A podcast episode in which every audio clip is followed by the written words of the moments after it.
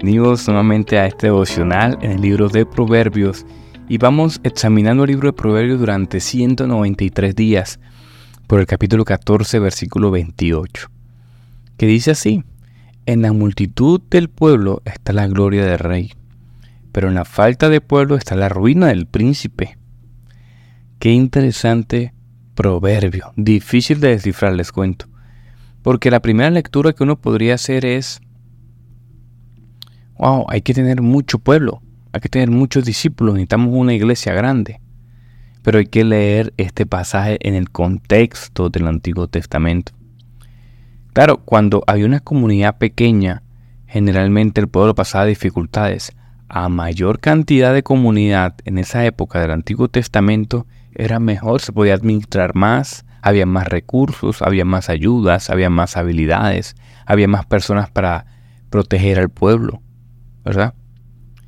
Pero fíjense que aquí también hace un traslado de rey a príncipe, o sea, tan, como lo hemos venido hablando hace poco, ¿qué herencia se le puede dejar al príncipe? Si no hay multitud en el pueblo que lidere rey, ¿a qué se le puede delegar al príncipe?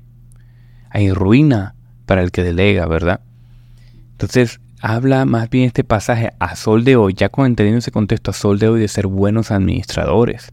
Te voy a citar un pasaje incluso en, el Antiguo Testamento dice, cuando el rey toma posición de su reino, ordenará que le haga una copia del libro de la ley, que está al cuidado de los sacerdotes levitas. Esta copia tendrá siempre su alcance y la leerá todos los días de su vida. Así aprenderá a temer al Señor su Dios. Cumplirá fielmente todas las palabras de esta ley y sus preceptos. No creerás, no se creerá superior a sus hermanos, ni se apartará de la ley el más mínimo detalle, y junto con su descendencia reinará por mucho tiempo sobre Israel. Entonces la palabra mira lo que nos muestra no, no, no, no es que seamos superiores, es que tenemos un rol diferente. Y esto se ha distorsionado lamentablemente en la iglesia, en las comunidades. A veces nosotros no intencionalmente abusamos del poder.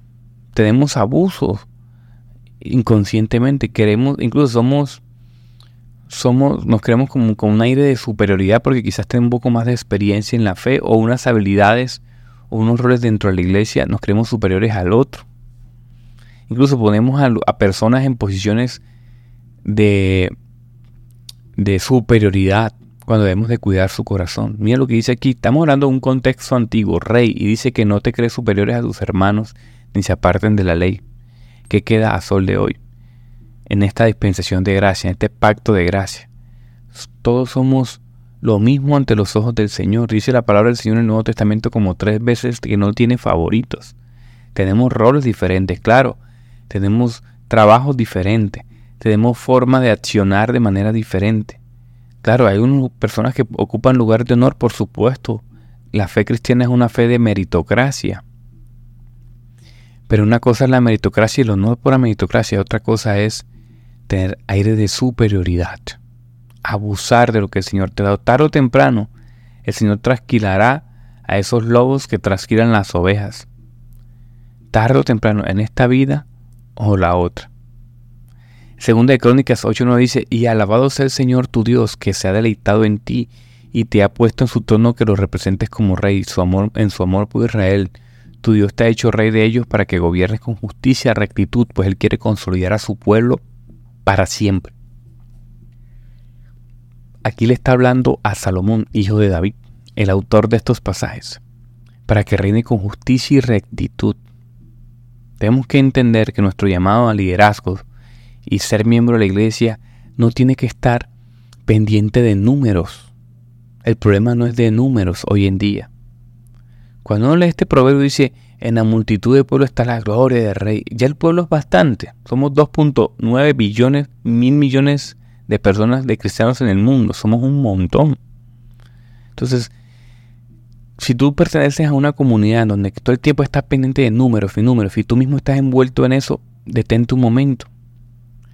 Porque la fe cristiana nunca se trató de números, nunca se trató de eventos, sino de almas. La gente se preocupa hoy mucho por los números y no realmente por las almas. ¿De qué sirve un gran evento? Dios no te mandó a hacer eventos. Dios te mandó a ser discípulo de Cristo sean uno, sea uno solito. Wow, eso es gloria a Dios. Si tú puedes invertirte en la salvación del otro, en la vida de uno solo, de dos, de tres, de cinco. Gloria al Señor. Sé fiel ahí, sé justo ahí, instruye ahí. No te dejes llevar por las multitudes y los números o lugares de posición. El Señor te promoverá si es su voluntad.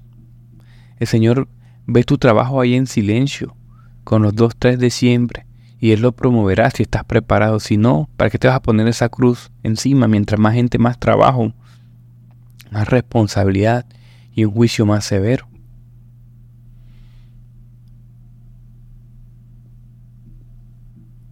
El fin del liderazgo es servir. Es servir, es invertirte. Yo he meditado cuando Jesús andaba con los doce, que al final terminaron once. Él se invertía en ellos, comía con ellos, dormía con ellos, recorría kilómetros altos con ellos. Los aconsejaba y les volvía a explicar en silencio a ellos solos. Él se invertía, nos dejó el mejor modelo y nosotros con el afán de hacer multitudes. Si el Señor quiere multitudes, el Señor te va a poner las personas adecuadas, pero no negocies eso. No tienes que hacer cosas en donde tienes que negociar tu, lo, que el Señor te ha mostrado a ti, a tu conciencia. ¿Sí? O por tus necesidades. Mire, cosa que yo admiro es un pastor que no se deje llevar por las adversidades ni la situación económica, porque es una prueba muy difícil que muchos no pasan. Muchos trasquilan a sus ovejas, llenan las iglesias de multitudes, abusan del tiempo de los demás, ponen cargas sobre el pueblo, simplemente porque quieren una mejor vida económica. Quieren tener multitudes, ahora multitudes más ofrendas, más miembros, más diezmos. Y eso les hace torcer la palabra del Señor. Les hace crear sermones donde se dirige específicamente a eso, a sembrar y a dar. El Señor da y siembra y multiplica, pero trata de ser más fiel a la palabra del Señor a estructurar la mente del discípulo, la mente de la iglesia, a que siga el Señor Jesús. Sé fiel a eso. Mientras seas fiel a tu hambre por el dinero, mientras sean fieles líderes, miembros, a simplemente satisfacer la unidad en esta vida, pronto, tarde o temprano se olvidarán de la otra. Eso es lo que hace la avaricia. Eso es lo que hace, por ejemplo, no servir, no sembrar, no dar, Servir, dar, es un método que creó el Señor para cuidar y brindar tu corazón de la avaricia. Cuida tu corazón, cuida el corazón de las ovejas, cuida el corazón de las ovejas del Rey. Amén. Cuida tu corazón mucho, ¿sabes? Vamos a orar. Gracias Dios, nuevamente por tu palabra, Padre. Es tan veraz, Señor, y tan abrumadora. Tiene cuidado de cada detalle, Señor, de cada consejo. Ayúdanos a entenderla bien, Señor, porque malinterpretada podemos hacer mucho daño a tu pueblo, Señor, a las ovejas, a tu grey, Dios. Ayúdanos a ser fieles y efectivos. Señor, pon personas, palabras, entendimiento, iluminación en nuestra mente, Señor, para poder entenderla bien, para poder enseñarla bien, para poder vivirla bien, Señor. No queremos poner cargas sobre nosotros y cargas sobre los demás. Ayúdanos a liderar bien el pueblo tuyo, Señor. Ayúdanos realmente a ser agentes de gracia entera, Señor, para tu pueblo. Ayúdanos, Dios. Te lo pedimos en esta mañana. Amén y amén.